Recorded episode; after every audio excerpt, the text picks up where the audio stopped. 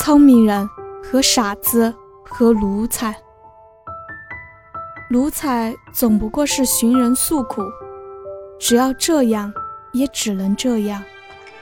有一日，他遇到一个聪明人，先生，他悲哀地说，眼泪连成一线，就从眼角上直流下来。你知道的，我所过的简直不是人的生活，吃的是一天未必有一餐。这一餐，又不过是高粱皮，连猪狗都不要吃的，尚且只有一小碗。唉，这实在令人同情。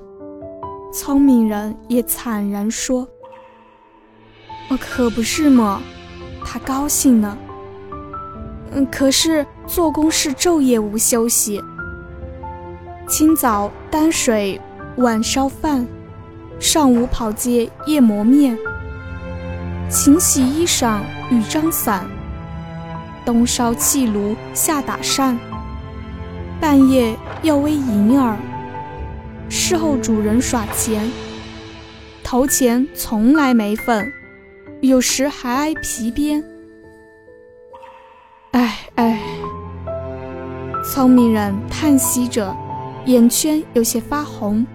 似乎要下泪，先生，我这样是敷衍不下去的，我总得另外想法子。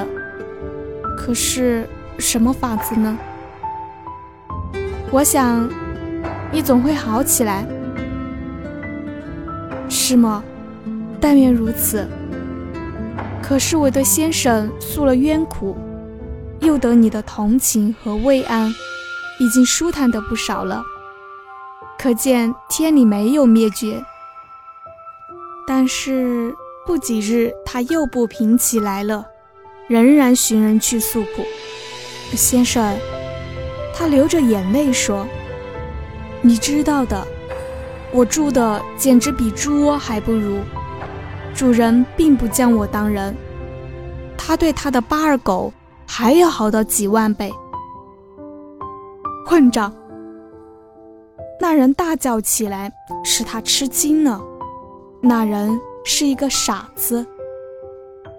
先生，我住的只是一间破小屋，又湿又阴，满是臭虫，睡下去就咬得真可以，胃气冲着鼻子，四面又没有一个窗子。你不会要你的主人开一个窗的吗？嗯，这怎么行？那么，你带我去看去。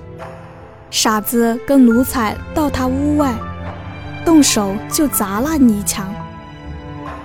先生，你干什么？他大惊地说：“我给你打开一个窗洞来。”这不行，主人要骂的。管他呢！他仍然砸。人来啊！强盗在毁咱们的屋子了，快来呀！迟一点可要打出窟窿来了。他哭嚷着，在地上团团的打滚。